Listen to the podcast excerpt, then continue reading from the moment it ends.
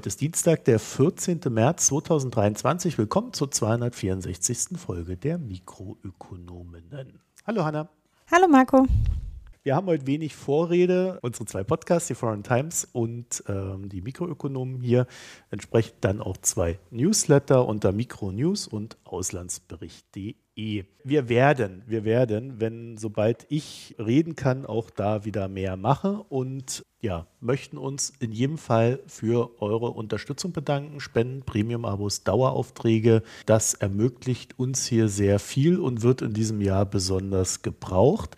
Vor allen Dingen aber äh, kann ich gleich dazu sagen, wir haben allein in dieser Woche zwei Mikrogespräche. Eins habe ich schon aufgenommen. Das ist im Kasten, das ist sicher. Das soll nächste Woche kommen. Aber vorher soll noch ein Mikrogespräch mit Marc Dittli kommen. Das nehmen wir am Freitag früh auf, wenn nichts dazwischen kommt. Und es wird über eure Lieblingsbank gehen. Die SVB, die Silicon Valley Bank, bei der alle von euch auch ein äh, Konto hatten und jetzt froh sind, dass sie gerettet wird. und die Hintergründe dazu erfahrt ihr dann. Kritik, Lob und Hinweise mh.mikroökonom.de und ihr findet uns auf Twitter und Reddit als Mikroökonom jeweils mit OE. Hanna, du bist die große Mastodoniererin. Ja, ich habe äh, gerade einen Bonbon im Mund, aber ich versuche es trotzdem, genau. Nein, Ulrich hat ja versprochen, dass wir demnächst auch mit dem Podcast auf Mastodon sind. Ja, ja, nie wieder was gehört. Bis dahin sind aber der Frederik und ich schon mal vorgegangen. Ja. ja Laubbläser at ruhr.social und 700 Sache at ruhr.social. Mhm. Habt euch auch auf den gleichen Server geeinigt. Und wir sprechen heute nicht über Hannas Lieblingsthema. E-Fuels. Über E-Fuels oder Biodiesel, Hanna? Nichts davon. Ich möchte einfach nichts von dieser Partei hören. Ah, es war doch einer von der CDU, der den Blödsinn gebaut hat. Naja. naja. Also wir lassen das, wir reden da auch nicht mal im Ansatz nicht darüber und ähm, widmen uns gleich unserem ersten Thema. Russland und die Währung ist so eine Art Nachklapp.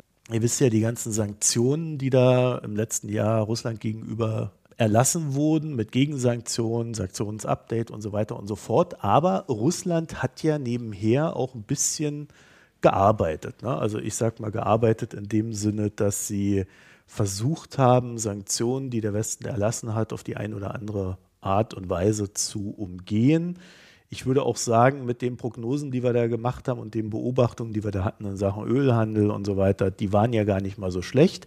Aber darum soll es heute gar nicht gehen, sondern mehr ums Geld. Also, es ist jetzt, sage ich mal, nicht die neueste News. Ich habe ja letztes Mal schon erwähnt, ich arbeite hier auch gerade noch super viel auf, habe aber auch immer gerade das Gefühl, es kommen mehr Artikel rein, als ich auflese und ich lese nicht wenig auf. Also irgendwie ist es gerade verrückt. Jedenfalls erinnert ihr euch vielleicht, dass Russland und Iran kurz nach Russlands Invasion in die Ukraine bekannt gegeben haben, dass sie ihre Bankenkommunikationssysteme zusammenführen möchten. Ja, so SWIFT ist nicht mehr, also im Iran schon ja schon länger nicht mehr. Dann war es wieder kurz, als der Atomdeal gültig war, dann wieder nicht, als er nicht mehr gültig war. Und Russland ist zwar irgendwie noch so ein bisschen an SWIFT dran, wegen den Rohstoffen, aber im Großen und Ganzen eigentlich auch wieder nicht. Es ist eigentlich genauso, wie es ja vor einem Jahr war, nur dass ein paar Banken mehr dicht gemacht wurden, abgehängt. Aber die haben das damals verkündet und dann hat man eigentlich nichts mehr gehört, außer, ja, lange Gespräche, wird nichts draus, gab nie wieder was zu berichten.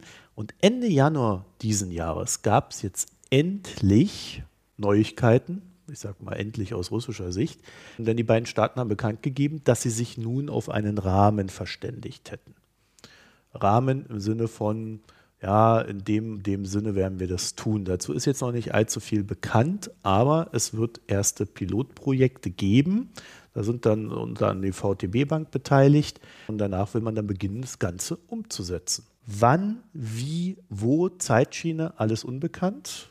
Ebenso wie die genauen Details und bis wie lange der Test läuft und so weiter. Also irgendwie nicht wirklich was rausgerückt. Und man könnte ja nun sagen, naja, dauert alles lange, ist nicht so leicht, aber interessanterweise, und das wird dann immer ja nicht explizit gesagt, der dritte Partner ist gar nicht an Bord, weil erinnerst du dich, Hanna, da war doch mal was mit China, ne? Äh, ja, China wollte eigentlich sich nicht einmischen und doch einmischen. Ja, also vor allen Dingen, waren ja immer so potenziell, ja, dann kommen die Chinesen auch noch an dieses Zahlungsding dran und dann ist das riesengroß und dann werden die Amis endlich weggehauen mit dem Zahlungssystem. Natürlich nicht endlich, sondern äh, ne? jedenfalls der große dritte Partner, der vielleicht relevant wäre und ja auch sein eigenes äh, Zahlungskommunikationssystem da entwickelt, der ist nicht an Bord. China. Ich würde schon sagen, das Ganze bettet sich in so eine Art Gesamtvorgang einer De-Dollarization ein in Sachen Russland und Iran. Also die wollen den Dollar weghaben, die möglichst wenig damit zu tun haben, was ja aus deren Sicht verständlich ist. Auch Euro ist da nicht so ganz gut gebettet. Also sie wollen sich einfach unabhängig und nicht erpressbar machen. Und deswegen haben sie dann auch begonnen, ihren Handel untereinander in den jeweiligen Währungen abzuwickeln und haben dafür bisher das Kartenzahlungssystem Mir benutzt. Russland hat aber äh, noch ein paar andere Veränderungen durchgezogen, die es angekündigt hat. Und zwar werden russische Exporte in weitestgehend vier Währungen vollzogen. Dollar, Euro, Yuan und andere. Das nennt sich einfach andere. Mhm. Und hinter andere verbirgt sich weitestgehend dieses Rubel-Settlement äh, der russischen Exporte. Also, wo dann wir das Öl oder das Gas kaufen, sofern wir es dann überhaupt kaufen können, und dann irgendwie in Rubel bezahlen müssen. Und das ist dieses andere. Naja, das sind dann so, eine, so ein Mischmasch, würde man sagen, aus Euro und Dollar. So, spannend finde ich den Yuan, denn der hat seinen Anteil an diesen russischen Exporten von nahezu null auf über 13 Prozent gesteigert. Also Je nachdem, in welchem Monat man da guckt, sind das dann auch schon wieder über 20 Prozent. Ich habe jetzt mal so ein, so, ein, so ein Mittel irgendwo gelesen von so rund äh, 13, 14 Prozent in 2022. Da ein bisschen mit Vorsicht, aber man kann davon ausgehen, dass der Yuan da seinen Anteil weiter steigern wird. Einmal, weil Russland natürlich immer mehr mit China macht, weil sie halt wenig Alternativen haben. Im Staatsfonds wiederum nimmt der Yuan ganze 60 Prozent ein, was auch bemerkenswert viel ist. Aber wir erinnern uns, die Euro- und Dollar-Währungsreserven, die wurden ja konfisziert. Das heißt also, man hat im Grunde seitens Russland nicht allzu viele Möglichkeiten, Währungsreserven in irgendwas zu bunkern. Und dann gibt es halt ein bisschen Gold und eigentlich nur eine große Währung, bei der man sagen kann, der, die geht nicht gleich hops. Das ist dann halt der Yuan. Und dann versuchen sie natürlich tatsächlich so eine Art Yuan-Ökonomie auch aufzubauen. Neben dem Export gelten da vor allen Dingen die Yuan-Anleihen russischer Unternehmen als Treiber der Entwicklung. Und interessanterweise schaffen einige es, sich da in Yuan tatsächlich billiger Geld aufzunehmen als in Rubel.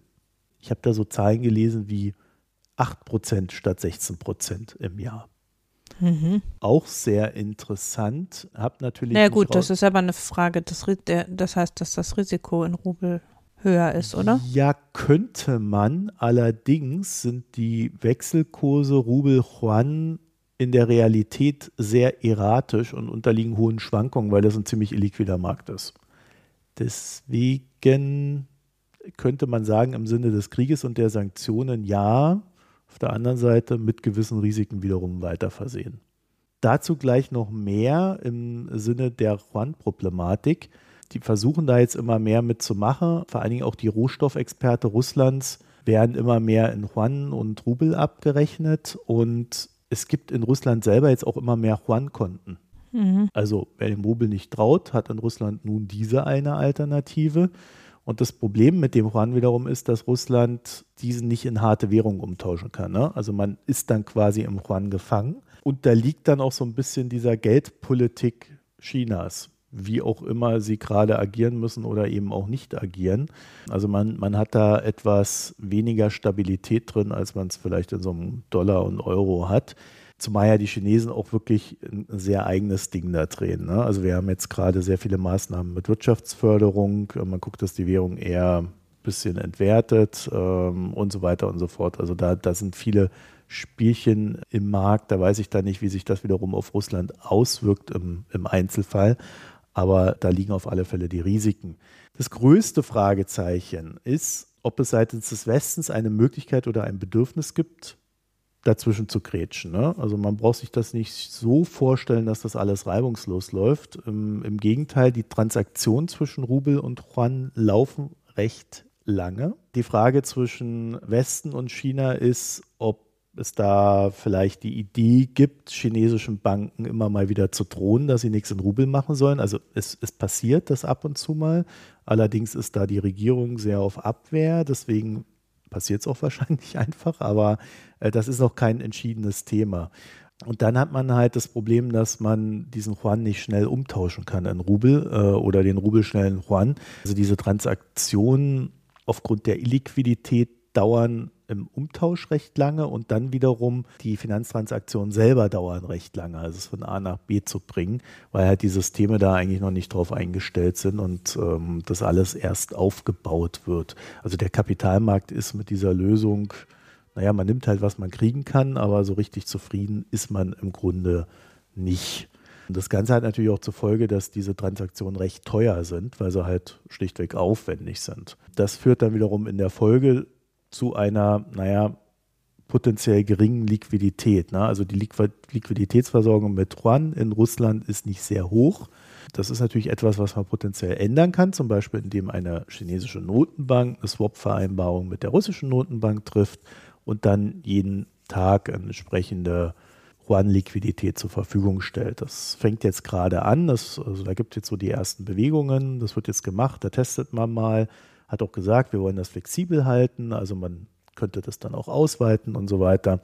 Klingt alles so ein bisschen, als ob man da den Markt auch beruhigen will. Aber was es im Grunde bräuchte, damit das alles läuft, ist ein Yuan-Markt in Russland. Und ob der sich aufbauen lässt, das ist die große Frage. Also das ja. wird man jetzt erst in den nächsten Monaten und vielleicht sogar erst Jahren sehen dagegen spricht, dass das wirklich so funktioniert, wie, wie das jetzt gerade aussieht, ist, dass die Russen selber sich eigentlich gar nicht so sehr an China binden wollen, wie sie jetzt gerade müssen. Ne? Weil ihnen schon klar ist, dass sie der kleinere Partner sind, der auf den größeren Rücksicht nehmen muss. Also äh, auch da gibt es sicherlich noch die ein oder andere Reibung und ähm, ich bin noch nicht so ganz überzeugt von der Sache. Was wir allerdings so generell zum Yuan sagen können, ist, dass China da jetzt äh, recht aktiv wird.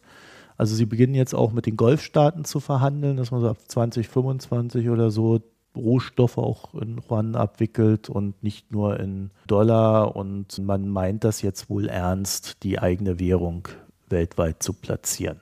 Aber auch hier, also ich weiß nicht, ob Russland jetzt so ein guter Einstieg ist. Ne? Und damit so, äh, äh, das ist unser Referenzkunde. ja, das meine ich. Ne? Also äh, halte ich für schwierig, aber man sieht ja, dass, dass China da durchaus bereit ist, über BRICS und so weiter, äh, auch mit den Indern wird verhandelt. Also dass man da einfach auch versucht, so ein bisschen, äh, ja, äh, das zu befördern. Warten wir es ab. Aber, Hanna, Inflation und Verteilung ist ja da als Thema jetzt auch nicht so weit. Mhm, ja. Äh, Hat es bei dir gerade geklingelt? Nachdem jetzt mein Kuchen geliefert wurde, kommen wir doch zur Inflation und Verteilung. Hanna, willst du ein kleines Stück abhaben? Schön wäre das, ja. Ja, ich fange an mit ein bisschen Gemecker über schlechten Wirtschaftsjournalismus und äh, erzähle dann die echte Geschichte hinter der Geschichte, die im Fokus stand, also auf fokus.de. die mich ein bisschen getriggert hat. Letzte Woche schon, weswegen ich unbedingt an dieser Episode beteiligt sein wollte. Ja, also Fokus.de war eine Umfrage, die an sich, also der Inhalt ist richtig, die Art, wie es erhoben wurde, ist aber Quatsch. Der Titel des Artikels ist Steigende Inflation. Jeder sechste Deutsche kann sich seinen Alltag nicht mehr leisten. Das ist durchaus ist das ja ein sehr relevantes Thema gerade. Äh, die Inflationsrate ist ein bisschen gesunken, aber jetzt auch nicht so, dass man Freudesprünge absolvieren könnte. Ja, stopp mal, sie ist nicht gesunken. Sie steigt nicht mehr so stark. Genau, ja, also die Preise steigen nicht mehr so stark. Die Inflationsrate ist schon gesunken. Von irgendwie 7,8 Prozent im Herbst letzten Jahres auf jetzt 6,9 Prozent oder sowas. Das muss man auch erst noch sehen. Äh, letztlich äh, sind wir bei Monatsinflationsraten und wie viel es dann sein wird, wenn wir über das Quartal oder das Jahr ermitteln, wird man erst noch sehen müssen. Tatsache ist aber, es hält sich halt hohe Inflation jetzt seit bald einem Jahr und auch in einer Höhe, wie wir sie in Deutschland wirklich lange nicht beobachtet haben und auch in den anderen europäischen Ländern sehr viel höher als jemals seit Einführung des Euro. Und das sind natürlich schon gewaltige Teuerungsraten, die, wie wir im Sachverständigenratsbericht, Herr Frederik und ich ja in Mikro 259 besprochen. Da ist sehr gut aufgeschlüsselt, wie sich die Inflation zusammensetzt. Vorrangig treibend sind die gestiegenen Energiepreise. Da gibt es ja eine gewisse Entlastung jetzt, die sich hoffentlich auch in der Inflationsrate in den nächsten Monaten bemerkbar machen wird, weil ja die Energiepreise doch jetzt wieder ein bisschen gesunken sind und erste Stromanbieter geben das auch weiter. Andererseits aber auch wegen der stark gestiegenen Nahrungsmittelpreise die wiederum aber ja indirekt auch an den Energiepreisen hängen. Das ist natürlich ein, ein sehr relevantes Thema. Einerseits, weil wir eben mit so hohen Inflationsraten kaum noch also wir sind das nicht mehr gewöhnt und wir gehen entsprechend auch, glaube ich, damit jetzt nicht so souverän um wie die Italiener in den 80er Jahren oder so. Also es ist halt für Deutschland eine stark verunsichernde Situation und das ist letztlich das, äh, was in diesem Fokusartikel steht. Da steht nämlich, da wird eine Befragung zitiert, die im Auftrag der Postbank gemacht worden ist. Ich glaube, durch die Welt oder die Welt berichtet darüber. Also es ist so ein, jemand hat gesagt, dass jemand gesagt hat das. Ganz schlimm. Also so schon von der Art irgendwie, wie Welt berichtet, erzählen wir euch jetzt auf fokus.de das und das. Und also eine Umfrage im Auftrag der Postbank. Es wurden 2100 Bürger äh, repräsentativ ausgewählt, befragt. Allerdings sind die nicht befragt worden dazu irgendwie, wie hoch denken sie denn ist die Inflation, wofür müssen sie am meisten Geld ausgeben, sondern spüren sie die Inflation in ihrem Portemonnaie? Können sie damit ihren Alltag noch bewerkstelligen? Oder müssen sie an ihr Erspartes gehen? Das sind die Fragen, die gestellt worden sind. Und in der Umfrage haben angegeben 16,9 Prozent, dass sie den Alltag angesichts der stark gestiegenen Preise finanziell nicht mehr stemmen können. Und nur 3,6 Prozent haben angegeben, dass sie kaum etwas oder gar nichts von der erhöhten Inflation spüren. Wo ich mich schon frage, also dass jemand eingibt, er spürt davon gar nichts, das bedeutet, dass er weder tankt noch Heizkosten bezahlt oder nicht weiß, was Inflation ist. Eins von diesen Dingen muss es sein. Also wenn du, wenn du genug Kohle hast, guckst du auch einfach nicht drauf. Ne? Klar, ja, ja, Tankst gut, dann, halt einfach. ja. Klar merkst du, ob du 50 oder 60 Euro bezahlst, aber das, man denkt da ja dann nicht drüber nach, wenn man 10 Millionen auf dem Konto hat. Ja, natürlich. Also das ist sicher so. Und insgesamt über 50 Prozent der Befragten haben gesagt, dass sie generell die Inflation spüren. 11 Prozent haben gesagt, so sehr, dass sie finanziell am Limit sind und eher an ihr Erspartes gehen müssen. Und über 50 Prozent haben geantwortet, sie spüren die Inflation. Und auch in dieser Umfrage, und das ist, verwundert mich eigentlich, dass darüber in Fokus und Welt berichtet wurde dann, ähm, ist rausgekommen, dass eben Haushalte mit besonders niedrigen Einkommen, in diesem Fall Nettoeinkommen von unter 2500 Euro, dass da jeder Vierte, also deutlich mehr, sagen, sie sind existenziell bedroht durch die Inflation. Bei Besserverdienenden, was auch immer der Fokus damit meint, ist es nur jeder Zehnte. Und das ist ungefähr der Punkt, wo ich ansetzen würde, nämlich, dass die überhaupt nicht spezifizieren, wer ist gefragt worden, wer ist arme Haushalte, wer ist reiche Haushalte, was bedeutet finanziell angegriffen konkret. Also heißt das, oh, ups, ja, letztes Wochenende konnte ich mir die Kugel Eis nicht kaufen oder meinen Avocado-Toast. Oder heißt es, ich muss meine Ersparnisse auflösen. Das wird halt in dem Artikel überhaupt nicht berichtet. Das ist bestimmt auch gefragt worden, aber es wird halt nicht berichtet. Der Chefanlagestratege der Postbank wird immer in dem Artikel äh, zitiert und sagt, wenn die Inflation wieder in solche Höhen steigt wie im vergangenen Jahr, dann wird es zu einem gesellschaftlichen und sozialen Thema, weil die Menschen echte Kaufkraftverluste hinnehmen müssen. Und das könnte zu erheblichen gesellschaftlichen Spannungen führen. Das ist die Essenz des Artikels. Wie gesagt, es ist ja viel Wahres dran. Aber komm, Hanna, ey, das ist doch so ein Spruch, den kannst du eigentlich fast immer sagen, oder? Da kannst du auch, wenn ein Prozent Inflation ist, kannst du hingehen und sagen, also wenn die Inflation auf zehn Prozent steigt, da wird richtig übel. So einerseits habe ich mich halt gefragt, ja, okay, was ist der Grund für die Postbank, das zu erheben und für den Fokus und die Welt darüber zu berichten. Also es ist halt so ein bisschen so, will man damit erreichen, dass die Leute sich nicht alleine fühlen? Will man sie davon ablenken, dass bei den reichen Haushalten niemand unter der Inflation leidet? Was ist die konkrete Essenz? Ich kann es aus dem Artikel nicht sehen. Ich glaube, beim Fokus ist es klickt gut. Ja, sowas, ne? Oder, oh, äh, jetzt, wir werden alle sterben. Ja, das ist mehr so Welt, glaube ich, ne? So Weltuntergang, Inflation, das sind ja so deutsche Leib- und Magenthemen. Aber trotzdem ist es halt natürlich nicht von der Hand zu weisen und da gibt es auch eine Reihe von vernünftigen Untersuchungen. Ich äh, verlinke mal zwei vom DIW und vom ähm, IMK aus dem letzten Dezember beziehungsweise diesen Januar, die halt quasi die Inflation letztes Jahr anguckt haben und eben den Bericht des Sachverständigenrates, der ja so von der Datenlage her Mitte letzten Jahres liegt und die Dinge, die da drin stehen über Inflation, die sind genauso jetzt gültig, auch wenn die Inflationsrate etwas gesunken ist. Nämlich letztlich, äh, da steht sowohl drin, woher kommt das eigentlich, weil ehrlich gesagt, warum die Postbank dazu eine Befragung macht und das dann in Fokus und Bild platziert, ist relativ eindeutig, weil die natürlich ein Interesse daran haben, äh, dass die Geldpolitik nicht als, die betreiben das natürlich, weil sie äh, Rechtfertigungen suchen für die Zinspolitik. Wir werden ja über Zins gleich noch sprechen oder eben diesen Zusammenhang mit Zinsen. Der Gewinn bei hoher Inflation liegt ja bei Netto-Schuldnern und der Verlust bei hoher Inflation liegt bei Netto-Gläubigern. Und entsprechend, also da kann man da natürlich von der geldpolitischen Seite drauf gucken, aber äh, existenzieller scheint mir eigentlich zu sein, drauf zu gucken, was es für verteilungs- und sozialpolitische Komponenten dahinter gibt. Das taucht da auf, ne? Die armen Haushalte sind sehr viel mehr betroffen, fühlen sich sehr viel mehr betroffen als reiche Haushalte. Und das ist jetzt nicht nur deshalb, weil arme Haushalte das nicht so merken. Also was du gesagt hast, klar, wer 25.000 Euro im Monat verdient, der merkt natürlich nicht, ob jetzt äh, die Butter äh, doppelt so viel kostet wie vorher. Aber eben arme Haushalte, die keine Rücklagen haben, merken natürlich Preissteigerung stärker. Aber tatsächlich ist die Inflationsrate, die die Haushalte beobachten, für ihr eigenes Konsumbündel auch höher. Also es ist nicht nur so, dass es die armen Haushalte mehr trifft, weil sie keine Rücklagen haben, also sie das nicht puffern können sozusagen, äh, sondern tatsächlich ist es so, je niedriger das Einkommensniveau, desto höher ist der Anteil an unmittelbar lebensnotwendigen Konsum am Gesamt, an den Gesamtausgaben. Das heißt, arme Haushalte geben halt 70, 80, 90 Prozent ihres Einkommens für, für Wohnen und Lebensmittel aus. Und das sind die beiden Komponenten, die wiederum die stärkste Inflationsrate in der gegenwärtigen Inflation haben. Ja. Und reiche Haushalte geben eben, also sparen schon mal einen Großteil ihres Einkommens und geben dann ein bisschen was für Transport aus und Transport ist natürlich auch teurer geworden, aber auch für langfristige Konsumgüter, die nicht so stark im Preis gestiegen sind wie kurzfristige Konsumgüter und für Freizeitaktivitäten, wo wir auch nicht so eine starke Preissteigerung haben wie bei den Lebensmitteln und den Energiepreisen.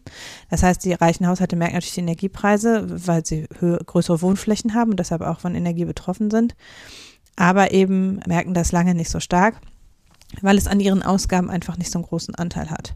Und das ist eben so ein doppelter Effekt, dass man, dass diejenigen sehr stark getroffen sind, die außerdem die wenigsten Kapazitäten haben zu sagen, ach ja, ist jetzt eine doofe Zeit, kommen wir aber drüber. Und das hat natürlich eine, das merken wir jetzt auch schon, dass das erhebliches Potenzial für soziale Spannungen hat. Also man kann es jetzt merken in den äh, gegenwärtigen Tarifverhandlungen es ist ja letztes Jahr, äh, das war ja auch einer der Punkte, die wir zum Sachverständigengutachten besprochen haben, dass die Empfehlung des Sachverständigenrates relativ klar in Richtung Einmalzahlungen ging als Entlastung durch die Regierung, weil das eben nicht inflationswirksam ist. Also eben einen Bonus zu zahlen, diese äh, einmalige Übernahme der Energiekosten im Dezember, dann eben die, diese Einmalunterstützung jetzt, die gezahlt worden ist, die die Studenten jetzt erst bekommen, die anderen schon vorher bekommen haben mit dem Gehalt. Also solche Einmalzahlungen zahlen quasi weniger auf die Inflationsrate zusätzlich ein oder verstärken das weniger, als wenn jetzt Lohnerhöhungen verhandelt werden. Und wiederum bei Lohnerhöhungen könnte man natürlich auch sagen, man verhandelt eine hohe Einmalzahlung und eine geringe Steigerung des Lohns oder man verhandelt eben einen höheren Lohn. Und wenn wir jetzt hier sitzen und seit äh, jetzt einem Jahr hohe Inflationsraten haben, dann wird es natürlich umso wahrscheinlicher, dass jetzt auch hohe Lohnabschlüsse kommen. Zu Recht letztlich, weil bis die Inflationsrate sich von sieben Prozent wieder auf zwei Prozent runtergekühlt hat, werden halt, wird schon die nächste Verhandlungsrunde bei den Löhnen sein. Das heißt, die, die jetzt streiken und die jetzt verhandeln, fordern zu Recht irgendwas eben um, also die fordern ja nicht mal einen vollen Inflationsausgleich, sondern ich glaube, die Forderungen von Verdi liegen so bei sechs Prozent. Das ist aber trotzdem gewaltig und das kann schon auch die Inflation noch weiter antreiben, weil gesamtgesellschaftlich die Löhne natürlich umgekehrt wieder die Preise treiben, wobei man diesen Zusammenhang ein bisschen hinterfragen kann. Es gibt auch Meldungen, zumindest aus dem Dezember, dass die Preissteigerungen im Handel höher waren als, also dass die Unternehmen vorab Gewinne mitgenommen haben. Also als die Energiekosten schon wieder gesunken waren und als klar war, dass es Entlassung durch die Regierung gibt, trotzdem eben noch die Preise weiter gestiegen sind, was darauf hindeutet, dass eben die Überschüsse angewachsen sind. Und dann wiederum kann man das schlecht mit Lohnkosten begründen, wenn es eben so Mitnahmeeffekte gab, schon bevor es Lohnsteigerungen gab. Nichtsdestotrotz ist das, was kritisch ist, neben der unmittelbaren Verteilungssituation, die zum Teil schon durch die staatlichen Maßnahmen entlastet werden konnte. Das ist im EMK-Papier und auch in dem vom DIW relativ klar gezeigt, dass für die Ärmsten die Entlastungspakete schon spürbar die Inflation verringern konnten. Die unteren mittleren Einkommen sind dann netto bereinigt am stärksten betroffen, wenn man die ähm, Entlastung durch die Regierung mit reinnimmt. Aber das sind ja keine Dinge von Dauer. Und wenn die Inflation dauerhaft bleibt, kann die Regierung natürlich nicht immer weiter Geld auf das Problem werfen, sondern dann wird zwangsläufig eine, die Erwartung sich ändern. Und wir haben eben im Euroraum sehr hart daran gearbeitet, sehr stabile Inflationserwartungen zu haben. Und das hat dazu geführt, dass wir mit moderaten Zinsen lange Zeit gut klargekommen sind, dass wir einen relativ stabilen Wechselkurs hatten, dass wir durch einige der letzten Wirtschaftskrisen ganz gut durchgekommen sind. Wenn aber jetzt die Inflation im Euroraum in allen Ländern nennenswert steigt über eine lange Zeit, dann wird es sehr viel schwieriger oder kostspieliger für die Geldpolitik und auch für die Wirtschaft als Ganzes, über hohe Zinsen diese äh, Inflationserwartung wieder zu drücken. Und die Erwartung ist am Ende wichtiger als das, was tatsächlich ankommt weil die Inflationserwartung beeinflusst die Lohnverhandlungen für die nächsten ein, zwei, drei Jahre. Und die Zinserwartung beeinflusst das Kaufverhalten, das Investitionsverhalten für die nächsten fünf bis zehn Jahre. Und entsprechend ist es so, wenn erstmal sich am Erwartungsmanagement was geändert hat, also wenn es nicht mehr als kurzfristiger Kriseneffekt, den die Regierung mit kurzfristigen Maßnahmen ausgleicht, feuerwehrmäßig, sondern als eine dauerhafte Entwicklung, weil wir sind jetzt in der Hochenergiepreisphase angekommen, Punkt, dann ist es wahrscheinlicher, dass da eine dauerhaft negativer Effekt auch bei rauskommt, der uns gesamtgesellschaftlich viel kosten wird. Und dieser Effekt wiederum hat dann auch wieder eine Verteilungskomponente, eine Sozialkomponente, weil auch bei dauerhafter Inflation immer die niedrigen Einkommen besonders hoch belastet sind. Das ist so die Gemengelage gerade. Von daher ist es schon richtig, über Inflation zu sprechen. Und am Ende sind die Lohnforderungen, die gerade gestellt werden, auch nicht astronomisch hoch. Trotzdem ist es eben was, was man so ein bisschen zweischneidig betrachten kann. Deshalb ist es auch wichtig, über Zinspolitik zu sprechen und am Ende eben auch ein Erwartungsmanagement zu betreiben. Also sehr viel zu investieren, vertrauensschaffende Maßnahmen zu machen, zu, daran zu arbeiten, dass tatsächlich zum Beispiel keine Mitnahmegewinne realisiert werden, sondern dass äh, Preissenkungen möglichst schnell weitergegeben werden, sodass eben das Vertrauen ist, okay, wenn die Energiepreise wieder sinken, dann ist, ist das für uns auch im Portemonnaie sofort spürbar. Ich habe über Jahre in meinen Fortbildungen und Vorlesungen immer erzählt, dass ich den Eindruck habe, die Inflationserwartung ist quasi konstant, also die hängt von überhaupt nichts ab im Euroraum, weil dieses Inflationsziel von knapp unter zwei Prozent so glaubwürdig war, dass du Leute fragen konntest, wie ist die Inflationsrate und egal wie die Inflationsrate war, haben die Leute zwei Prozent gesagt. Und auch als es sehr viel niedriger war. Ja, was sagen Sie jetzt? Das ist ja die Frage. 10 Prozent. Genau, jetzt ist es so, es war letztes Jahr 10 Prozent. Und die Leute merken es sehr deutlich, das weil. übrigens nicht, Hanna. Nein. Nach korrigierten Zahlen. 7,8 Prozent. Das Problem ist auch, die Inflation ist jetzt sehr spürbar, weil sie an genau den Stellen, wo man das beim Bezahlen direkt merkt, spürbar ist. An der Tankstelle und an der Supermarktkasse. Das ist halt nicht so, oh ja, die Mieten sind über die Zeit gestiegen. Hm, was weiß ich, die mittleren Angebotspreise über alle Güter steigen so nach und nach. Sondern es ist halt sehr konkret, die Butter ist 30 Prozent teurer geworden. Das ist halt nichts, was du so wegignorieren kannst oder wo du dann glauben kannst, wenn die Zentralbank hier hinstellt und sagt, wir streben aber zwei Prozent stabile Pre Preisstabilität an. Wir hatten schon mal so eine Phase in Deutschland, ne? Erinnerst du dich? Zu unseren Lebzeiten nach der Euro-Einführung, wo alle gesagt haben, die Lebensmittel haben sich verdoppelt. Ja, ich glaube auch, dass wir natürlich in Deutschland damit auch in gewisser Weise unsouveräner umgehen. Also Deutschland erleidet einen höheren Erwartungsschock, glaube ich, als andere Länder, weil, wie gesagt, in Frankreich und in Italien gibt es Leute, die in ihrem Leben schon Inflationsraten in dieser Höhe über lange Zeit beobachtet haben und gemerkt haben, dass das irgendwie sich auch austariert. In den südeuropäischen Ländern waren die Inflationsraten sehr hoch und das hat nicht zum vollständigen Zusammenbruch und sozialen Ungleichgewichten und keine Ahnung was geführt, weil es eben so dann ein in sich auch wieder relativ stabiles Gleichgewicht war. Aber in Deutschland sind wir solche Inflationsraten in der Nachkriegszeit kaum je gewöhnt. Und deshalb empfindet man das bei uns, glaube ich, auch noch mal bedrohlicher, weil es eben so ein wirklich, es muss ja zwangsläufig einen starken Ver Kontrollverlust sozusagen implizieren wenn auf einmal unser sehr stabil, unsere sehr hohe Preisstabilität im Euroraum nicht mehr richtig trägt, sozusagen. Wir verlinken ja den Sachverständigenratsbericht nochmal und da ist es eben auch so, dass die sagen, einerseits, ist, man muss natürlich sehen, die Inflationsraten sind sehr heterogen für die Haushalte und man muss eben politisch auch adäquat reagieren, also die entlasten, wo es wirklich nötig ist, nicht mit der Gießkanne, sondern an den Stellen, wo es wirklich spürbar ist und eben an Glaubwürdigkeit arbeiten in der Geldpolitik und in der Wirtschaftspolitik. Die sagen aber eben auch, dass langfristig hohe Inflationsraten erhebliche Auswirkungen auf Erwartungsbildung haben. Die Türkei wird da zum Beispiel als Beispiel genannt, dass eben hohe Inflation zu sehr starker Verschlechterung des sozialen Klimas, der generellen Zufriedenheit und so weiter führt. Und eben sehr langfristig auch die Investitionsentscheidungen und das Konsumverhalten von Haushalten verändert. Das ist natürlich was, was man durchaus kritisch betrachten muss oder begleiten muss oder wo die Politik eben entsprechend an ihrer Glaubwürdigkeit stark arbeiten muss. Da am Ende auch die Glaubwürdigkeit der Zentralbank darunter leidet natürlich. Und da haben wir eben viel Kapital reingesteckt in die Glaubwürdigkeit der EZB. Ja, wir sprechen ja gleich über Zins noch. Naja, also nee, aber ich bei der Zentralbank muss ich einfach sagen, äh, dass bei mir haben die ihr Vertrauen tatsächlich verspielt, weil die Begründung, die sie jetzt für ihren Schwenk, über ihren Zinsschwenk liefern, die, die ist einfach gelogen. die schustern sich das zurecht, wie sie Bock haben. Also ich finde, was die da raushauen an Begründungen, es ist einfach eine Lüge. Das hat was mit Devisen zu tun, das wird nicht thematisiert und anderen Sachen, aber aber das, was die sich da als Begründung zusammenschustern, das ist einfach eine Frechheit. Und äh, wie soll ich denen denn glauben? Also ich weiß es nicht. Wenn mich jemand so unverschämt anlügt wie die Zentralbank zurzeit, dann ist es halt auch erstmal erledigt. Was mich, was ich so interessant daran finde, ist, dass das in Deutschland total wohlwollend aufgenommen wird. Weil einfach so ein, so ein Die Zinspolitik. Zins, ja, weil, ja, äh, klar. die, weil, weil es einfach das Bedürfnis gibt, die Zinsen stark zu erhöhen aus irgendeinem so ich weiß nicht, was es ist. Ja, das ist halt, wir wünschen uns, dass jemand rigide eingreift.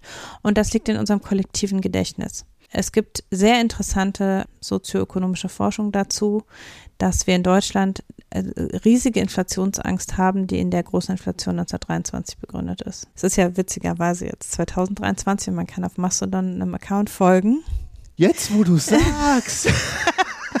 Nein, das wollte ich gar nicht sagen, aber auf Mastodon gibt es einen Account, der täglich die Hyperinflation in Preisen und Nachrichtenmeldungen, ähm, also quasi so 100 Jahre später, wiedergibt. Das ist ein erstaunlicher Spiegel der Diskussion, die wir jetzt haben. Sowas wie, die Politiker regen sich alle auf und schreiben böse Briefe an die Unternehmen, dass sie die Preissteigerung sofort zurücknehmen sollen, weil die Preise jetzt schon seit zwei Wochen stabil sind und gefälligst das weitergeben sollen und so. Also es ist wirklich äh, Ja. bizarr zu lesen dass diese Machtlosigkeit sich letztlich auch wiederholt. Es ist aber relativ, also meiner Meinung nach auch durch mehr als eine Untersuchung belegt, dass wir tatsächlich in unserem geldpolitischen Verständnis als Gesellschaft immer noch von dieser Hyperinflation 1923 geprägt sind. Weil das so gravierende Auswirkungen hatte auf die weitere deutsche Geschichte. Also weil es eben nicht wie in den USA. Muss es immer bei Hitler enden, Hanna? Nein, aber es hat ja, also ich meine, die äh, Weltwirtschaftskrise hat ja die USA auch, äh, da gibt es ja auch ein riesiges kollektives Gedächtnis.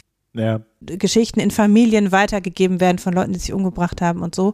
Ja. Ähm, und das ist natürlich für Deutschland ist die Geschichte, die Erzählung, die da dran hängt, halt eine andere. Aber letztlich ist das das, was bei uns diesen, diesen Wunsch nach einer starken Zentralbank prägt, was sich in die Bundesbank weitergegeben hat und was jetzt über den Wunsch, die Bundesbank möge möglichst gut in der EZB repräsentiert sein, auch noch weiterträgt sozusagen in die EZB-Politik und in die Position der, oder die ja oft Mindermeinungsposition der deutschen Zentralbanker im Rahmen der, der EZB quasi weiterträgt. Ja, wobei wir ja schon auch die ersten Hinweise jetzt haben, dass ein Teil der Inflation auch in Europa eine Gewinninflation für Unternehmen ist. Ne? Also ja, auf jeden Fall. Einfach die Preise. Und da kann man jetzt natürlich sagen, das machen die jetzt nicht, weil es böse Unternehmen sind und kapitalistische Schweine. Ich weiß, ihr habt das im Kopf. Aber Anna hat ja gerade eben schon gesagt, Inflation lebt ja auch von der Inflationserwartung. Wenn man denn schon mal eine Preiserhöhung macht als Unternehmen, geht man ja eigentlich immer über das hinaus, was aktuell gerade ausgleichend wirken würde, weil man ja schon antizipiert, dass es weitergeht. Also ich würde jetzt gar nicht mal so sehr diese böse Absicht reinbringen, aber es ist als Fakt schon sichtbar, dass es da ist.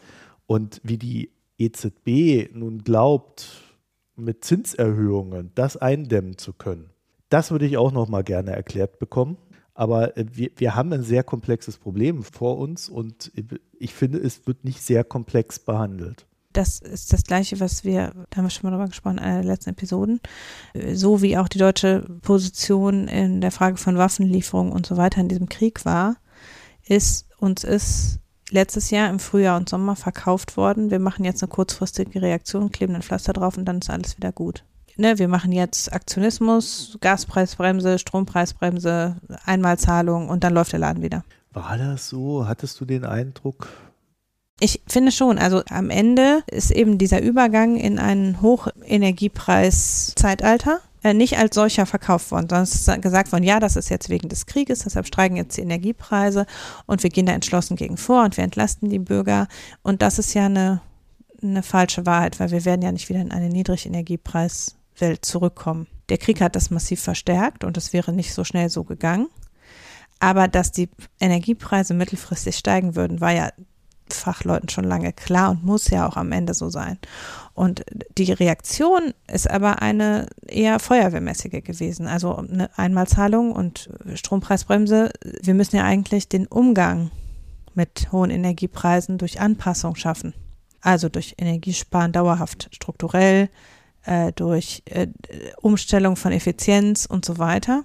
Ja. Das passiert auch. Da wird auch rein investiert. Aber es ist zunächst so getan worden, als könnte man das nachfrageseitig lösen, das Problem. Ich weiß nicht, ich hatte da echt einen anderen Eindruck. Also ich hatte schon den Eindruck, dass klar ist, dass diese Preise zwar sinken werden, weil 600 Euro da fürs, fürs Gas, äh, was das da zeitweise war, ist ja jetzt auch wieder runter. Mhm. Aber ich hatte schon den Eindruck, dass allen klar war, das geht jetzt nicht wieder auf 15 oder 6 zurück Euro, ja, sondern das wird halt da irgendwo um 100 rumpendeln und dann ist das halt der erste Schub und generell äh, sind halt fossile Rohstoffe etwas, was teurer wird. Aber es ging ja mit den Maßnahmen hauptsächlich darum, diese, diesen großen Preisanstieg abzufedern gangbar zu machen und ja, die Inflation dadurch zu strecken.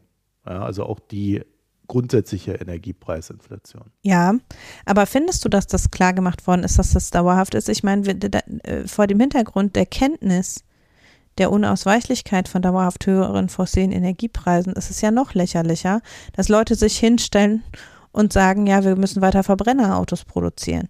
Also die Politik agiert so in der Gesamtwahrnehmung halt nicht schlüssig. Ja, das ist halt das Problem demokratischer Politik. Ähm, das, äh, ich weiß, andere Länder sind da besser als Deutschland, aber es ist ja ein stetes Aushandeln und wir haben ja jetzt auch eine Koalition, in der drei verschiedene Meinungen zu diesen Themen vorherrschen. Fünf verschiedene Meinungen aus drei verschiedenen Parteien, würde ich sagen. Ähm, Oder so, du weißt, was ich meine. Ja, ja.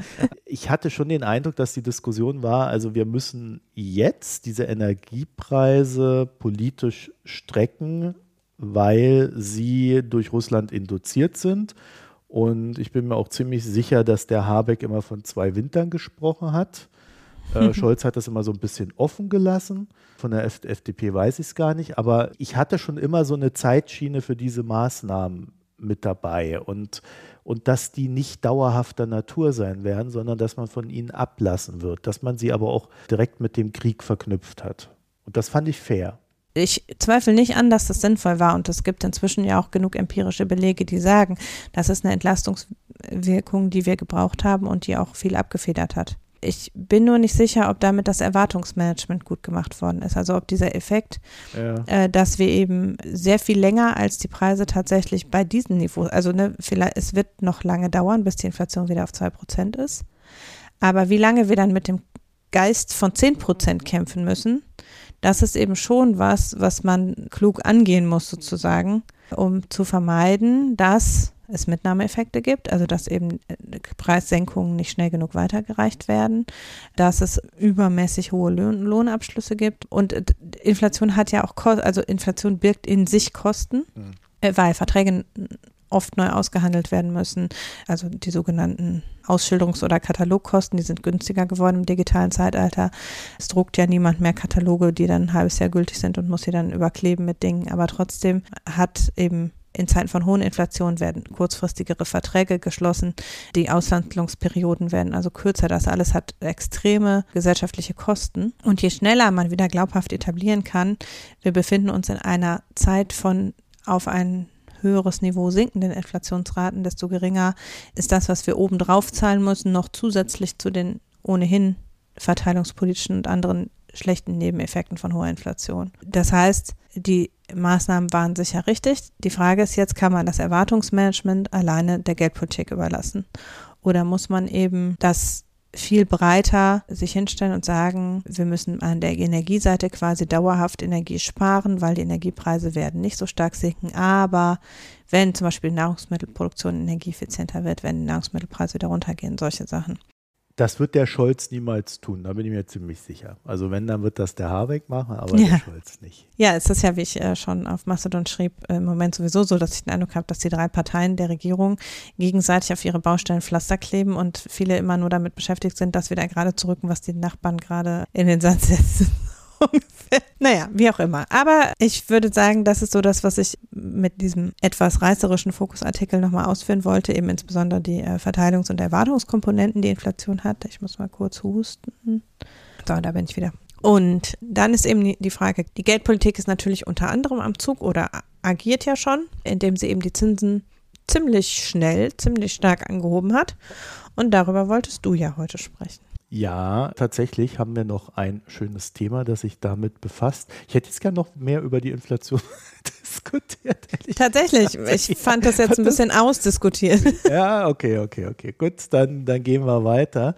Ja, und zwar die Zinsrampe. Da, ja, da, wo fängt man denn da an? Also, ihr kennt das ja, ne? Deutschland war ein großer Profiteur der Niedrigzinsphase. Das kam einerseits daher, dass die Zinsen grundsätzlich einfach niedrig waren, andererseits aber galt und gilt auch noch, Deutschland ist ein Hochbonitätsland. Das heißt, wir genießen besonderes Vertrauen. Das hat Deutschland auch gemerkt, als jetzt diese SVB-Bank pleite gegangen ist. Da ist erstmal sehr viel Geld in deutsche Anleihen geflossen, quasi geflohen, weil deutsche Anleihen sind sicher. Wenn Deutschland pleite geht und die Anleihen nicht mehr bezahlt werden, dann ist der Rest der Welt eh pleite. Das heißt also, das ist dann die erste Wahl.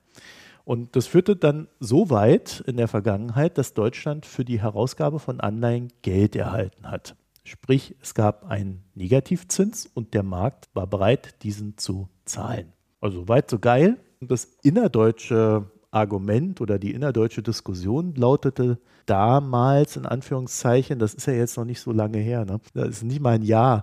Es lautete oder die Diskussion lautete, so gut wird der Staat nie wieder investieren können, weil er kriegt ja Geld für die Kredite, die er aufnimmt. Daher lasst uns jetzt Schulden aufnehmen und die ohnehin notwendigen Investitionen jetzt tätigen. Ich sag mal, das hat man nur bedingt getan, wenn nicht gar nicht. Aber ja, die schwarze Null war immer wichtiger, viele Investitionen wurden verschleppt. Jetzt hat sich seit diesem Regierungswechsel letztes Jahr, seitdem wir die Ampelregierung gewonnen haben, also die Re- Regierung Merkel verloren, dass man festgestellt hat, Deutschland ist voller Baustellen, beziehungsweise es sollte voller Baustellen sein. Und leider ist es das aber nicht. Ja, die Problemlage da ist vielfältig. Ich äh, werfe einfach mal nur so ein paar Punkte hin, damit klar wird, also euch ist es natürlich schon klar, aber damit grundsätzlich klar ist nochmal, über was wir alles reden oder die Komplexität der Lage. Also die Bahn braucht einen kompletten Umbau inklusive Streckennetz. Das wird irgendwie bis 2070 dauern oder irgendwie sowas, ne? Äh, bis die da fertig sind. Das Militär wurde kaputt gespart und es ist nicht einsatzfähig. Das Stromnetz muss für die Erneuerbaren umgestaltet und intelligenter werden. Heizungen müssen deutschlandweit ausgetauscht werden. Automobilindustrie steht vor der Wende vom Verbrenner zum Elektroauto und hätte gern Subventionen. Auch wenn die FDP weiterhin lieber den Verbrenner hätte statt Subventionen für die Elektroautos. Aber das ist vielleicht nochmal eine andere Debatte. Im Bereich Chips und Autobatterien hätten wir gerne eine eigene Produktion, am liebsten hier in Deutschland, aber mindestens mal in Europa und dafür braucht es ja, auch wieder Subventionen. Also wir stehen also vor so einer Art Zeitalter der Industriepolitik und äh, die Ukraine muss während des Krieges finanziell und mit Material unterstützt werden. Also Material heißt Waffen und der ganze Kram. Decoupling von China will man natürlich erstmal nicht wirklich haben, muss sich aber darauf einstellen. Und dann wären da noch die vielfältigen Problemlagen im Bereich Schulbildung, Gasversorgung, Schaffung erneuerbarer Energien und grüner Stahl, dessen Umschwung dahin ja auch noch aufgebaut werden muss. Ich sage mal, die Liste ist nicht vollständig, aber ich glaube, man kann sagen, die Bretter sind nicht klein, sondern groß, die da gebohrt werden muss.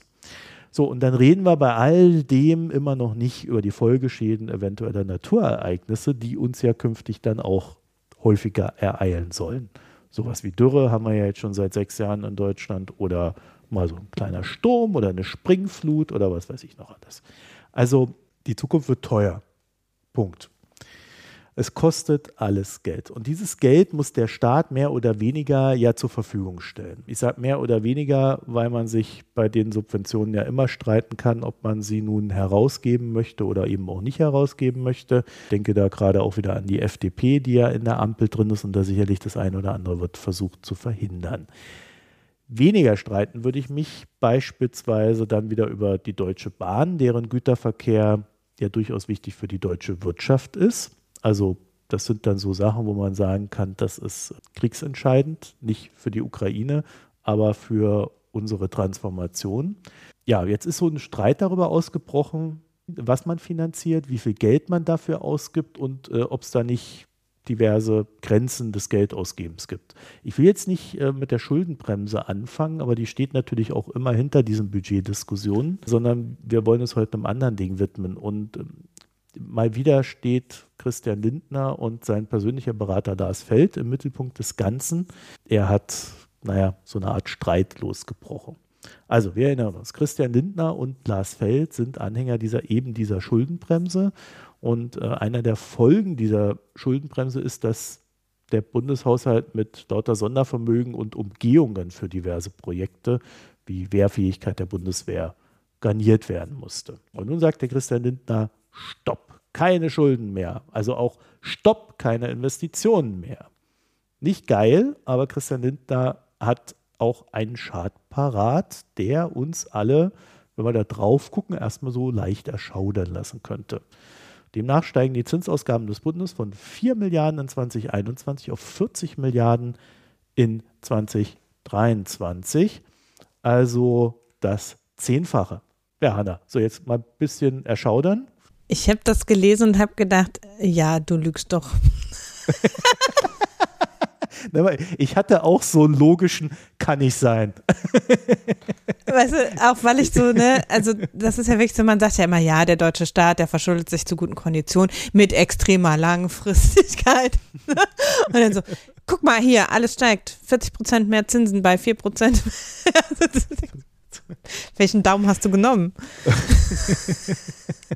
Also Christian Lindner sagt, ich sag's euch nochmal in Zahlen, 4 Milliarden in 2021, 40 Milliarden in 2023. Zinsausgaben des Bundes.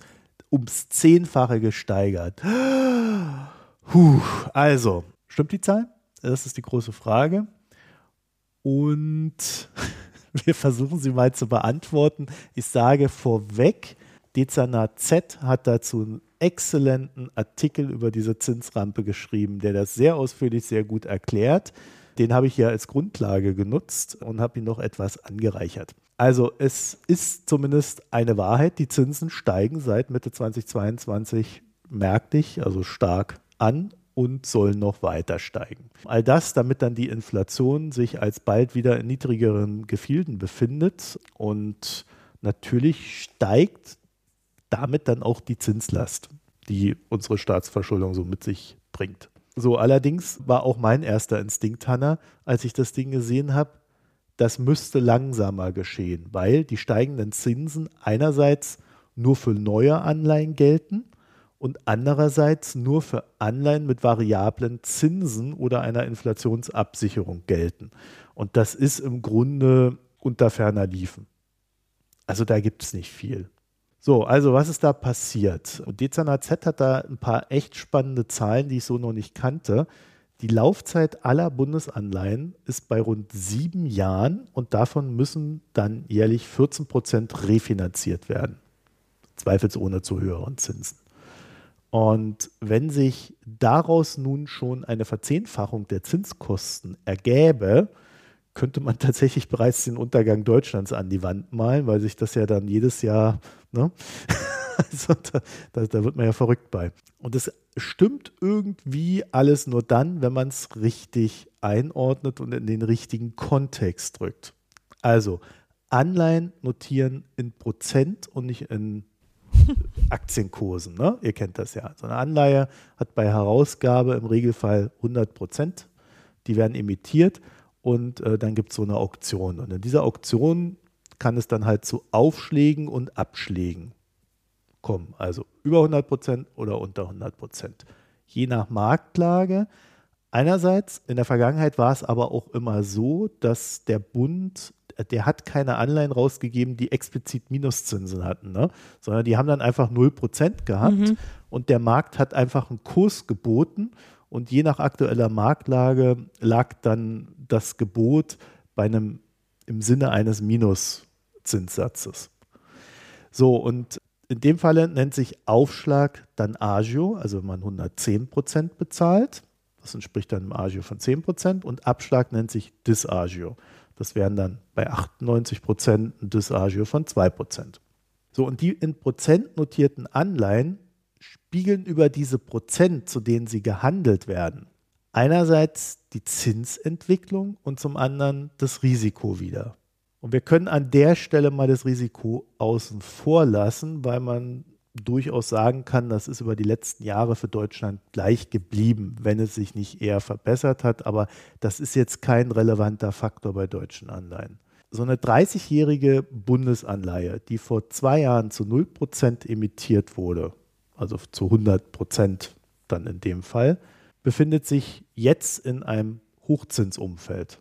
Und um das auszugleichen, sinkt der Kurs dieser Anleihe entsprechend dem Zinsanstieg. Und das ist der Grund, warum Bundesanleihen dieser Art heute zu teilweise 50 Prozent gehandelt werden.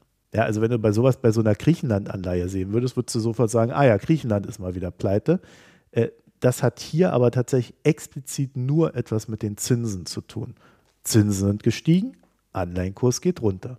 So, und diese Bundesanleihen werden nun teilweise aufgestockt, weil Aufstockung einer bestehenden Anleihe ist billiger als eine Neuemission einer Anleihe. Dadurch verkauft der Bund Anleihen im Wert von nominal eine Milliarde tatsächlich zu 500 Millionen. Es entsteht also ein Buchverlust. Dieser Buchverlust ist die Zinszahlung.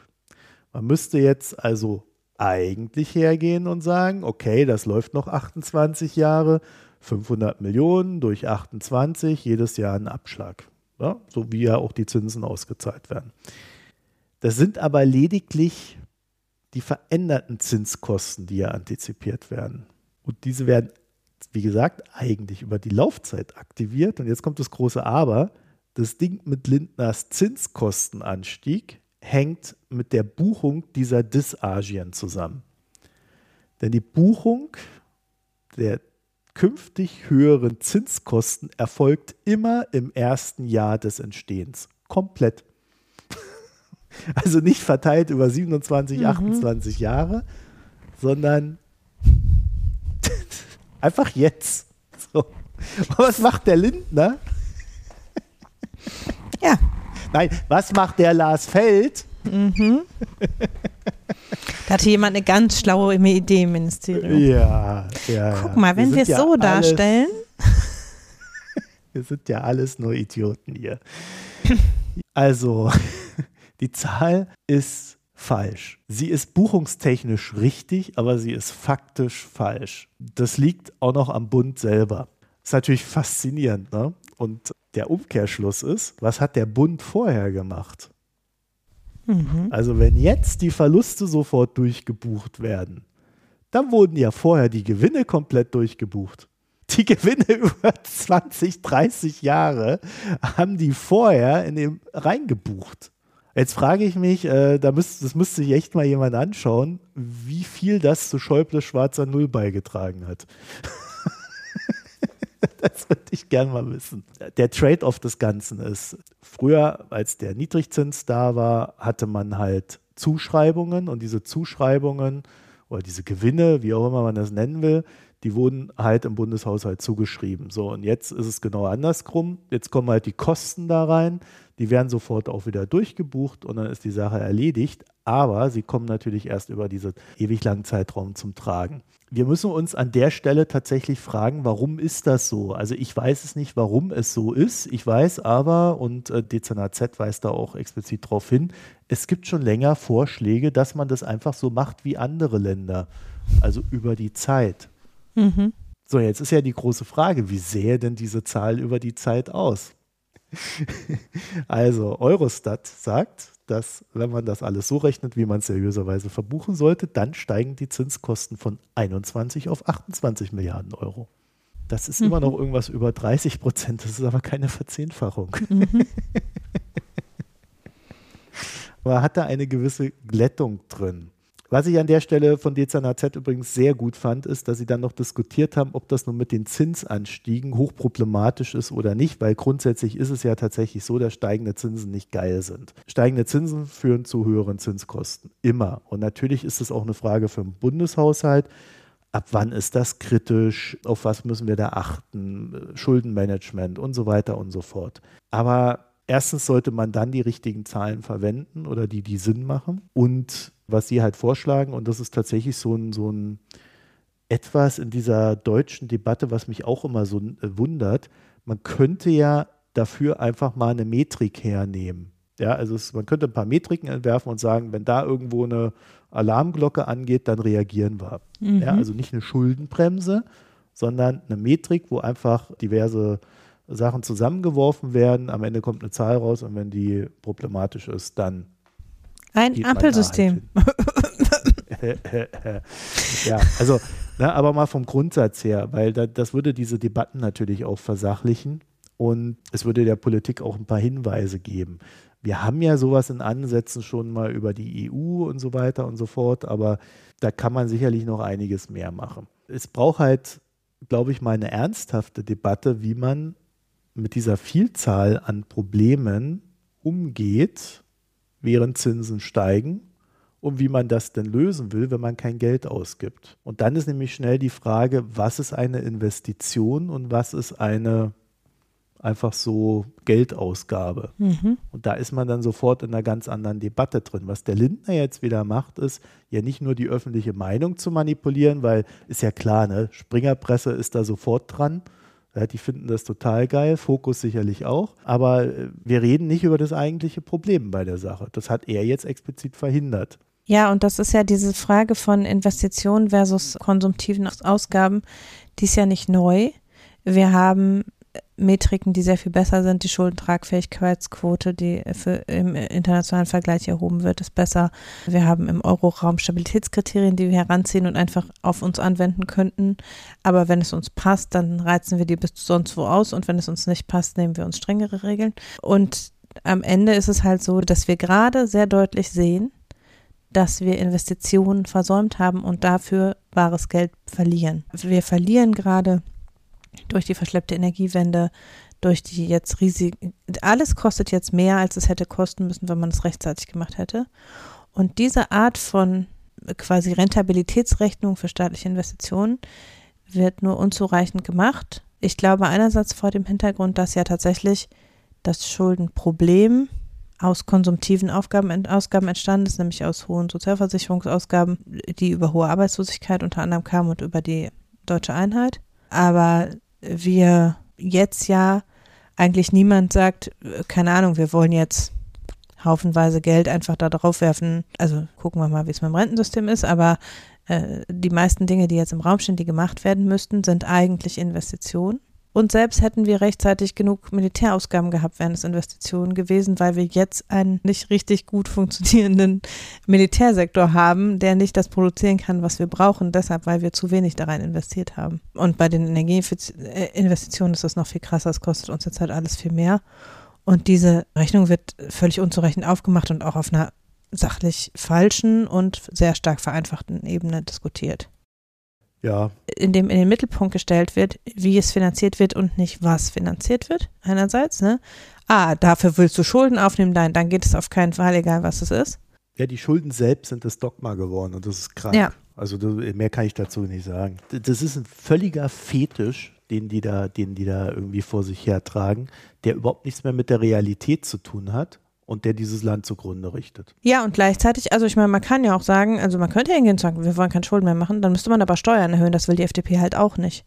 Ja, die FDP will ja gar nichts. Die will, die will nicht in die Zukunft investieren, die will nicht äh, irgendwas finanzieren. Ich weiß gar nicht, was die FDP will. Die will immer Waffen an die Ukraine liefern. Äh, Waffen an die Ukraine liefern und äh, weiter Verbrennerautos produzieren. Das sind die ja, wenn das Panzer sind, ist das ja in Ordnung. Es gibt das außenpolitische und das innenpolitische Ziel. Das innenpolitische Ziel sind Verbrennerautos. aber ja, nee, also, Also viel Spaß jetzt, aber äh, ich finde das wirklich bedenklich und hochproblematisch, was die da treiben. Und äh, wenn jetzt äh, Christian Lindners Lehrer aus seiner erneuten Wahlniederlage in Berlin ist, äh, oder Wahlniederlage der FDP, dass man jetzt noch mehr an dem gleichen Mist festhält, den man schon die ganze Zeit propagiert, dann, äh, dann ist es tatsächlich so, dass das auch die Zukunftsfähigkeit, die ja eh schon verschleppt wurde während der Regierungszeit Merkel, an der auch immer mal wieder die FDP beteiligt war, das halt weitergeführt wurde. Ich weiß nicht, können wir uns irgendwann auch gleich beerdigen lassen. Ne? Es gibt zur Zukunft keine Alternative. Das muss eigentlich jedem klar sein, der lebt, weil entweder stirbst du oder du gehst weiter. es gibt keine Alternative dazu. hm. Also ich bin da nur noch frustriert und ich finde aber auch den Umgang mit den Zahlen, der ist einfach unsauber, manipulativ und er weiß natürlich genau, dass er da in so einer konservativen Presse genau das auslöst, Diskussionen verengt. Ja, wir stehen dann halt hier und rufen in den Wald rein und das Millionenpublikum wird es wahrscheinlich wieder nicht erreichen und deswegen funktioniert so ein Mist halt. Mhm. Wo ist Louis Klamroth, wenn man ihn braucht? Der alte Faktenchecker. Nee, nee, Ah. Also, äh, das funktioniert natürlich auch deshalb, weil eben die Dinge genau nicht mehr hinterfragt und ordentlich aufbereitet werden und solche einfachen Milchmädchenrechnungen wie Schulden sind schlecht und alles andere ist gut halt funktionieren. Also ich meine, es verfängt halt auch. Lass uns die Therapiesitzung mal in den Gesellschaftsteil überführen. Ja, ich äh, ergänze gerade noch in dem Teil zur Inflation den Link zu dem Mastodon-Account Inflation 1923 in unseren Notizen. Ich muss das gerade kurz parallel machen, sonst vergesse ich das. Und dann sage ich was zum Gesellschaftsteil, es sei denn, du hast vielleicht äh, auch was für den Gesellschaftsteil. Hm? Aktuell nicht. Vielleicht Nicht. Okay, prima. Dann rede ich einfach was länger. Ich war ja krank letzte Woche. Also eigentlich bin ich schon seit einem Monat ununterbrochen die ganze Zeit mit irgendwelchen Seuchen da niederliegend. Aber letzte Woche auf jeden Fall habe ich, äh, war einerseits Weltfrauentag und andererseits war ich krank, was mir die Möglichkeit gegeben hat, das Programm zum Weltfrauentag auf Dreisat, glaube ich, am nächsten Tag nachzugucken. Und da lief die Doku, die ist, äh, die Doku ist nicht ganz neu, die Unbeugsamen. Ich glaube, die ist von letztes Jahr. Ah nein, von vorletztes Jahr. Also es ist eine Dokumentation über die Frauen der Bonner Republik. Kennst du sie? Die Frauen der Bonner, du meinst? Nein, die Iren? Unbeugsamen, die Dokumentation. Nein, die Doku kenne ich nicht, nein.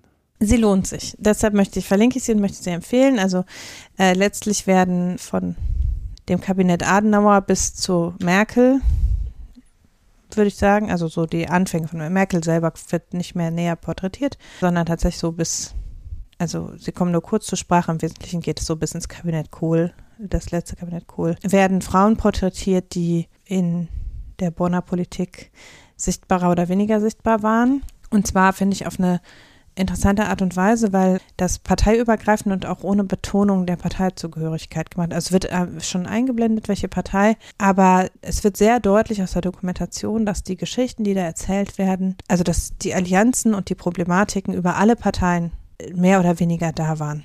Natürlich schon mit Abstufungen und sicher hat man in der CDU länger gebraucht, bis man einen sichtbaren Frauenanteil hatte als bei den Grünen, aber äh, letztlich dieses, das Klima transportiert sich halt über alle der porträtierten Frauen raus und ist eher was, was dann eben so über die Zeit sich entwickelt hat.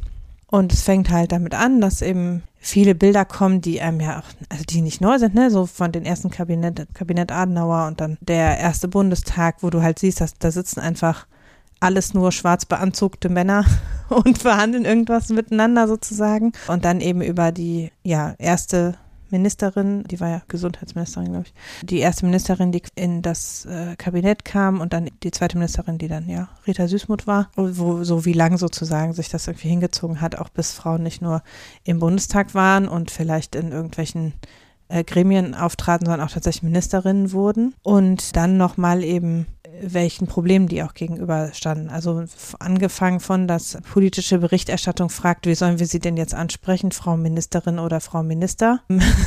so, ne?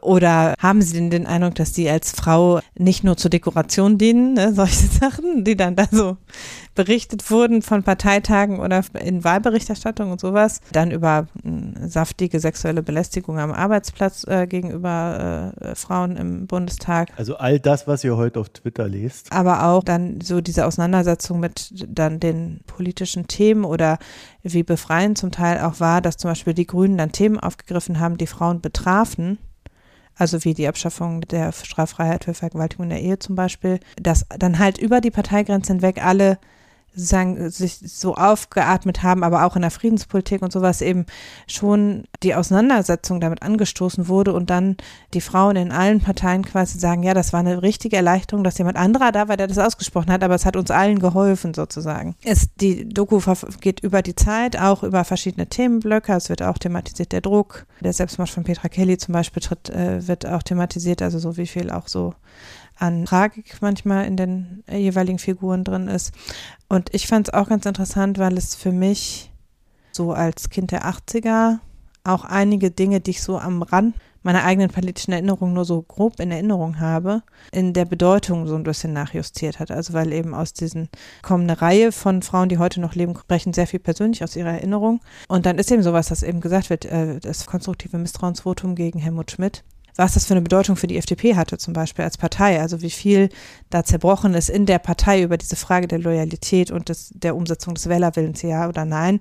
Und das schlussendlich sozusagen mit dem viele FDP-Mitglieder ausgetreten sind nach dem konstruktiven Misstrauensvotum, weil sie gesagt haben, äh, indem wir eine neue Regierung ins Amt bringen, ohne den Wählerwillen zu befragen, verraten wir alle liberalen Werte. Ne, und äh, so, und dann eben ganz klar sagen, mit Genscher hat sich äh, die FDP abgewandt von den liberalen Werten. So Sachen, die ich. Ja, das stimmt tatsächlich. Ja, und ich, ne, ich, und ich, mir war das irgendwie bewusst, dieses konstruktive Misstrauensvotum, ähm, das hatte ich ja so irgendwie mit, war noch nah genug, dass meine Eltern mir darüber erzählt haben, drei, vier, fünf Jahre später aber eben nicht in dieser Bedeutung, sondern letztlich, ja, dann war, hatten wir halt einen anderen Bundeskanzler und wir durften nicht wählen, da waren wir alle sauer drüber oder so, ne? Aber eben nicht in dieser Ausrichtung auch, was Werte anbelangt und was äh, Politikstile anbelangt, die sich letztlich dadurch niedergeschlagen hat. Und das finde ich, ist so ein Nebenerzeugnis dieser Dokumentation, die ja eigentlich, wo es eigentlich um Frauenfiguren geht, aber deshalb, weil die halt persönlich berichten und es auch sehr stark anhand von, von Werten und von Loyalitäten aufgebaut ist und gar nicht so anhand von Parteienspektrum und Themen kommen eben solche Nuancen auch besser raus. Neben den offensichtlich zum Teil völlig erschreckenden Filmausschnitten und, und äh, Erfahrungen, die dann berichtet werden, die für sich genommen natürlich auch wichtig sind, das zu sagen. Es hat dann zum Ende hin natürlich so eine gewisse traurigen Schlusssatz, weil ja der Frauenanteil im Bundestag zuletzt wieder gesunken ist und sozusagen äh, die Not am Ende ist, dass quasi der Kampf noch nicht zu Ende ist. Aber ich fand es sehr sehenswert, auch sehr gut gemacht, filmisch. Also es war ja eine fürs Kino produzierte Dokumentation und das merkt man ihr schon auch an, dass eben das Ganze dramaturgisch und filmisch auch schön umgesetzt war und ganz wertschätzend auch über Parteigrenzen hinweg mit den Frauen umgegangen wird. Also dass die halt wirklich sehr so einfach stehen gelassen werden und aus ihrem Lebensschatz berichten können ohne dass das, dass da versucht wird, einen Konflikt draus zu stilisieren oder irgendwie so Grenzen zu ziehen oder sowas. Sehr empfehlenswert, wer sie noch nicht gesehen hat oder wer vielleicht jetzt gerade drüber nachdenkt, dass er sie nochmal sehen möchte. Ja, also zum Thema Genscher noch, der, da muss man sich einfach nur angucken, für wen der Lobbyismus betrieben hat am Ende und das ist, das ist eine absolute Katastrophe. Also da, da geht mir so die Hutschnur hoch, wenn ich den Typ, die andere Figur, für, über die ich völlig neue Erkenntnisse gewonnen habe, ist übrigens Heiner Geißler, der ja dafür stand, quasi die CDU und das Frauenbild der CDU modernisiert zu haben und sich ja für diese Familienthemen und so in der CDU auch sehr stark gemacht hat. Aber wo völlig klar wird, was, dass das halt ein reiner populistischer Hack gewesen ist. Also dass es halt nicht darum ging, irgendwie tatsächlich in der CDU äh, modern die Frauen zu wertschätzen oder ein modernes Frauenbild zu transportieren, sondern man sich halt überlegt hat, dass man jetzt mal die Frauen als Wählerin gewinnen muss und dafür macht man jetzt mal so einen Frauenparteitag und das auch so genauso gesagt hat und dann auch gesagt hat, ja, wir wollen ein modernes Frauenbild und dann ausdefiniert hat, wie die CDU modernes Frauenbild versteht, wo einem sofort sich die Fußnägel hochrollen und man sich unter dem Bett verstecken will, ja. So, also, wo du, also. Wobei man ja dann politisch auch nehmen muss, was man kriegen kann, ne? Klar, aber also ich, ich habe Heiner Geißler immer, äh, also ich hatte von ihm immer einen sehr integeren Eindruck. Und die Ausschnitte, die in der Doku, und das sind Parteitagsreden und so zum Teil gewesen, das waren jetzt nicht irgendwelche Geheimdokumente, sondern also das, was er quasi äh, öffentlich in der Zeit zu dem Thema gesagt hat, hat überhaupt nicht zu diesem integeren Bild des älteren Heiner Geißler, den ich so als aktiven Politiker irgendwie auch aktiv erinnere, gepasst. Ja, so großväterlich, gut, gutmütig, naja. Sondern halt schon, dass er als Generalsekretär halt wirklich äh, ja, instrumentalisiert hat, das Thema und auch die Frauen in der CDU. Und das war wirklich, also Heiner Geißler und, Fried und Genscher kommen schon recht schlecht weg, so in meiner persönlichen Benotung dann in dem Ganzen. So bei Genscher, wie gesagt, da bin ich auch voll dabei. Also das ist, äh, naja. Äh, letztes Mal habe ich ja eine Russland-Expertin, meine bevorzugte Russland-Expertin, äh, euch nahegelegt in einem Interview. Julia Joffi war das. Deswegen habe ich mir gedacht, mache ich doch dieses Mal meine bevorzugte Ukraine-Expertin. Oljesa Kromejczuk. Also mal abgesehen davon, dass sie ein Buch, das ich so halb gelesen habe, geschrieben hat, was ich immer noch fertig lesen muss und so weiter, aber was wirklich empfehlenswert ist, über ihren Bruder, wie der dann in den Krieg zog vor 2022 und dann dort auch gestorben ist. Wir erinnern uns, äh, Russland ist ja 2014 in die Ukraine eingefallen. Als Historikerin hat auch einen, so einen kolonialen Blick auf die ganzen Sachen und ja, also ich würde jedem empfehlen, der sich mit dem Thema, also mit der Ukraine grundsätzlich beschäftigen möchte, die Dame anzuhören. Das ist eigentlich immer gewinnbringend. Und ich finde, sie hat nochmal einen anderen Blick, weil dadurch, dass sie in der ukrainischen Diaspora groß geworden ist und eigentlich immer so ein Hin und Her mit der Ukraine hatte, hat sie nochmal so ein zwischenweltliches Begreifen. Ich kann das nicht besser ausdrücken, aber ich glaube, jeder, der das mal so ein bisschen gesehen hat, wird das sofort erkennen. Das ist halt nicht ein reiner Ukraine-Blick, es ist aber auch kein reiner Westblick. Es ist, es ist so ein Hadern ist es auch nicht wirklich, aber es ist halt so ein, so ein Mix aus vielen Dingen. Also ich kann damit sehr viel anfangen. Ja, und vor allen Dingen äh, vertritt sie, glaube ich, auch sehr gut und äh, sehr intensiv die Ukraine in diesen Diskursen. So, verlinken wir euch war Sydney Ideas, also geht so eine Stunde lang YouTube-Video. Ukraine, the country that surprised the world. Ja, mhm. viel Spaß. Alles klar. Muss die Hanna jetzt gucken. Alles klar. da gucke ich die unbeugsam. Okay, gut, machen wir es so. Erst muss ich meine Stimme wieder erholen. Wieso? Musst du beim Gucken musst du doch nicht reden. Wer weiß, ich mich ja aufregen oder so. Gut, Getränke haben wir heute nicht. Nee. Ähm, ich, ich weiß auch nicht, was ich hier äh, saufen soll. Es wird bei mir. So Die Alkoholversorgung bzw. Neigung ist im Allgemeinen beklagenswert, naja. Ja, naja, aber hier gibt es ja auch nur irgendwie vier Biersorten und alle Weine, habe ich gehört, sollen so katastrophal sein. aber ich habe mir zwei deutsche Weine besorgt für besondere Anlässe. Für, für besondere Anlässe, ja aus dem Raum Würzburg. Da hinten stehen sie. Naja. Gut, also dann war es das für diese Woche. Wir wünschen euch eine schöne Zeit. www.mikroökonom.de. Dort könnt ihr kommentieren, Premium-Abos abschließen, Spenden hinterlassen. Ich muss immer noch Steady einbauen. Uh, Steady gibt es jetzt auch. Also da könnt ihr hin und mitmachen, wenn das eure Plattform der Wahl ist. Ansonsten vielen Dank für die Unterstützung und bis demnächst. Tschüss. Tschüss.